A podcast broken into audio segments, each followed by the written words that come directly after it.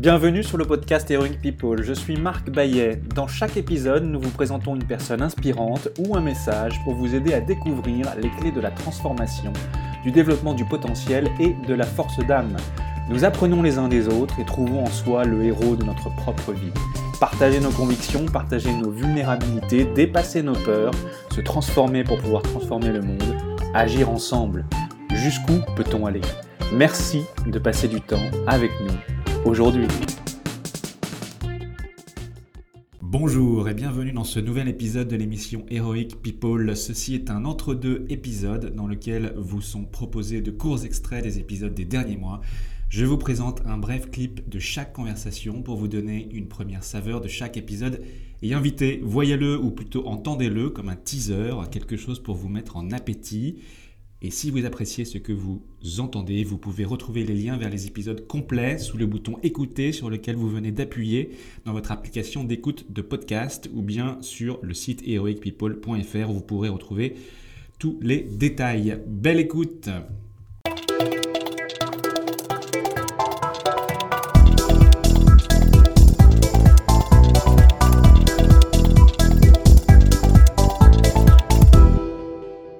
Extrait numéro 1 avec Stéphane Askel, écrivain, photojournaliste et réalisateur.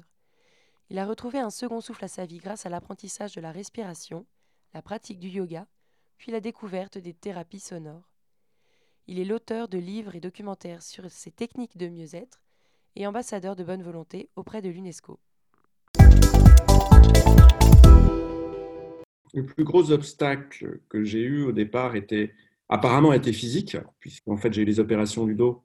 J'ai eu ce qu'on appelle un syndrome de la queue de cheval, c'est une sorte d'hernie discale paralysante, il y a un peu plus de dix ans maintenant. Euh, le premier obstacle était physique, jusqu'au moment où j'ai compris qu'il y avait un gros obstacle derrière qui était émotionnel, qui était mental. Une fois que j'ai commencé à travailler sur le physique, très vite je suis allé vers des choses qui étaient plus sur l'émotionnel. Et il y avait en fait en, en moi une chose qui était un gros, gros blocage, c'est qu'il y avait beaucoup de colère. Et c'est cette colère-là sur laquelle j'ai dû commencer à travailler. Le premier obstacle, c'était ça. Et c'est quelque chose qui m'habite encore un peu aujourd'hui. Je fais attention parce qu'il y a eu encore des moments, ce qui est pour beaucoup de gens quand on tombe malade, on a des douleurs chroniques, d'être euh, révolté contre la vie, contre l'injustice. Et il y a un moment où il y a eu un déclic en me disant ah je peux peut-être faire quelque chose. Puis ça s'est avéré qu'elle s'est transformée pour euh, en faire un livre et puis un film. Ça ça a été le, le cadeau des cadeaux. Pouvoir transmettre des solutions, c'était ce que je voulais vraiment faire au fond. Cette maladie m'a permis de le faire. Ce qui a contre la colère, c'est la gratitude. Et passer d'un moment de colère à un moment de gratitude, c'est vraiment le moyen de dégoupiller.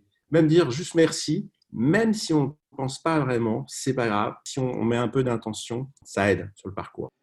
Il est vrai que ce sont souvent nos émotions et non l'inverse qui sont à l'origine de nos maux physiques. On a tous nos fragilités qui sont inscrites en nous depuis l'enfance, l'adolescence, et un jour tout pète d'une manière ou d'une autre. Ça peut être pour certains des, maux de tête euh, à répétition et d'autres plus graves. On peut aller vers euh, que j'ai eu, des cancers, plein, plein, plein, d'autres choses. Et on voit à quel point tous les traumas s'inscrivent profondément dans le corps et qu'un jour, euh, ça dit stop. C'est pour ça qu'aujourd'hui, je dis souvent, essayez un peu toutes ces médecines holistiques, alternatives, faites-le d'une manière préventive. Je ne dis pas que la médecine allopathique est mauvaise, attention, elle est, dans l'urgence, elle est essentielle. Pour rétablir justement, et on va venir par le son, l'harmonie dans le corps, je suis convaincu que ces médecines sont essentielles.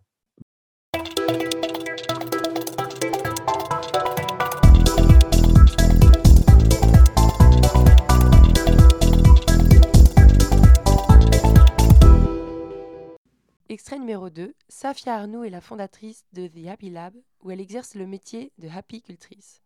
Thérapeute mieux-être, elle est une spécialiste du yoga du rire, du reiki de la réflexologie palmaire et des techniques TRE, méthode de réduction de tension et de trauma. J'ai eu une éducation qui était assez euh, stricte et en fait mes parents avaient peur de tout. Mais ils avaient vraiment peur euh, qu'il nous arrive quelque chose. Du coup, il nous est jamais rien arrivé, mais à côté de ça, ça nous a un petit peu euh, bridé quoi. J'étais quand même une enfant assez timorée. Comme on me disait de faire attention à tout, oh, j'ai peur de faire ci, j'ai peur de faire ça. Par exemple, je suis quelqu'un qui ne savait pas, qui, a appris à nager il y a trois ans. et en fait, comme voilà, petit à petit, j'ai essayé de vaincre ma peur euh, de l'eau. Au fur et à mesure des années, j'ai essayé de me réconcilier avec l'eau en essayant de pousser mes limites et tout en ne sachant toujours pas nager. C'est ça en fait ce que ça m'a ça, c'est ce qui m'a aidé euh, dans la vie, c'est de d'essayer de sortir de ma zone de confort et toujours euh, aller un peu plus loin. Par exemple, mon permis voiture, je ne l'ai pas. Je l'ai passé cinq fois, je l'ai raté cinq fois. à chaque fois que je suis avec un inspecteur, j'ai peur. J'ai tellement peur que je fais n'importe quoi.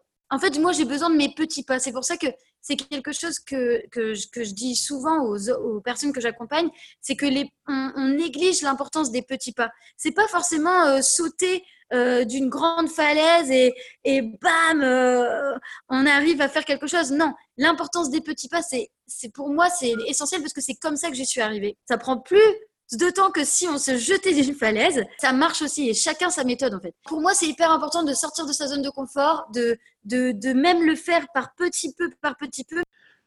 Avec le yoga du rire que tu enseignes, n'importe qui peut rire sans recourir à l'humour ou à des blagues. Comment ça marche? Exactement. C'est simple et à la fois simple et, difficile pour euh, certains, mais en tout cas, en gros, le yoga du rire, c'est un mélange d'exercices de rire et d'exercices de respiration profonde. C'est pour ça que ça s'appelle le yoga du rire. C'est le pouvoir de se reconnecter à son enfant intérieur, le pouvoir d'exercer le rire par la respiration. Donc, c'est vraiment des exercices, donc tout le monde peut le faire. C'est un exercice qui ouvre le rire, qui ouvre le chakra du cœur, qui ouvre la, la joie en soi et en fait, à partir de là, on arrive à rire de manière naturelle très facilement. Au niveau scientifique et au niveau physique, il se passe des choses. C'est-à-dire que déjà, même on se sourit à soi-même dans le miroir le matin, hop, et eh bien vous allez voir, ça crée un espace dans, dans la poitrine. Ça crée, vous avez une joie qui vous envahit. Et eh bien le rire, c'est pareil.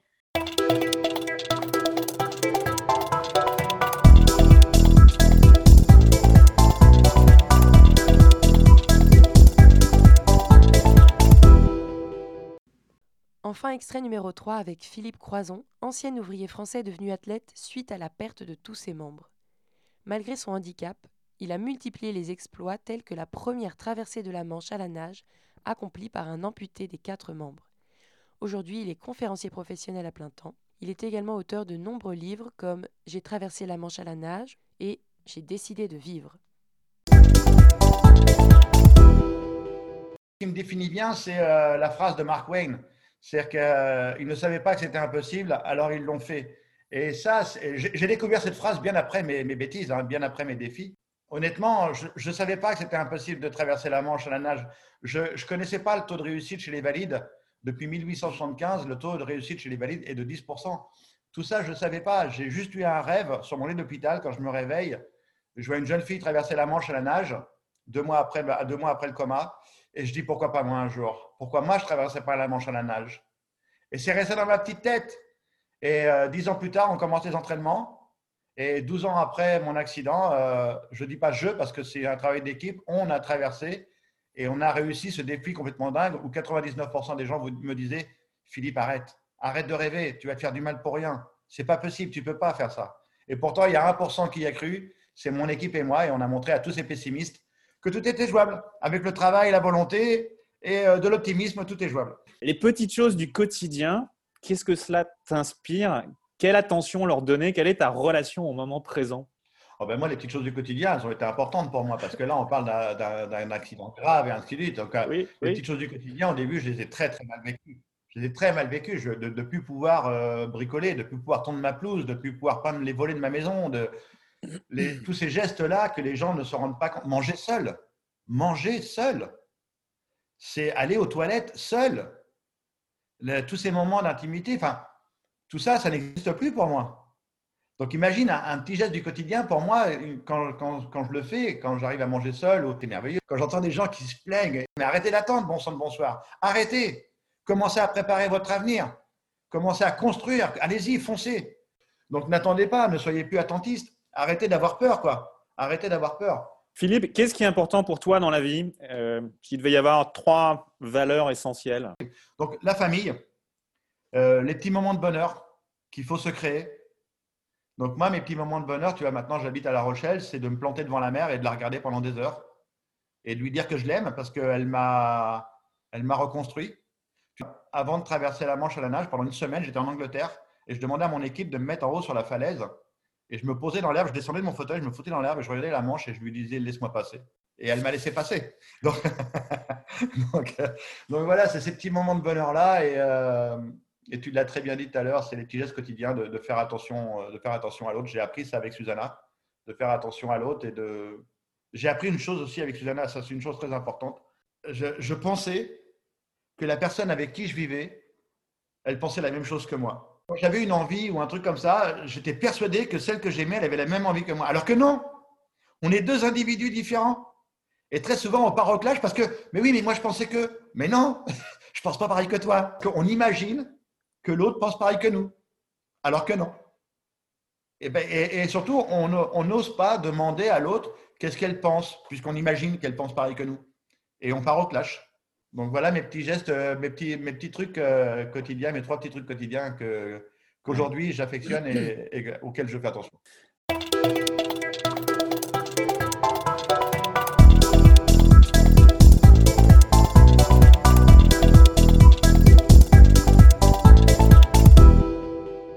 Et maintenant, voici les biographies de mes invités et les thèmes autour desquels nous conversons. Puissent-ils vous inspirer et vous donner envie d'écouter les épisodes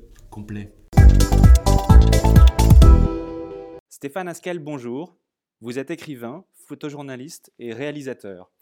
À une certaine période de votre vie, vous pensiez ne plus refaire surface, et puis il y a eu la respiration et le yoga, le son et les thérapies sonores. Graduellement, vous avez été guidé vers une meilleure compréhension de votre santé physique, émotionnelle et spirituelle. Progressivement, vous vous êtes transformé, vous avez repris le contrôle de votre vie. Votre documentaire Breathe, Yoga, un souffle de liberté, a d'ailleurs remporté de nombreux prix. Vous êtes ambassadeur de bonne volonté auprès de l'UNESCO. Et dans votre livre Écoute, vous nous emmenez dans l'univers du son et de ses effets thérapeutiques. La nature vibre à chaque instant, elle produit des sons, et ceux-ci ont un pouvoir de guérison. Stéphane, vous allez nous parler du pouvoir du son et de ses vertus, mais également de ce qui vous anime et de ce que cela signifie pour vous que d'être le héros de sa propre vie. Safia Arnous, bonjour. Tu es une personne qui aime rire. Tu es la fondatrice de The Happy Lab où tu exerces le métier de happy cultrice.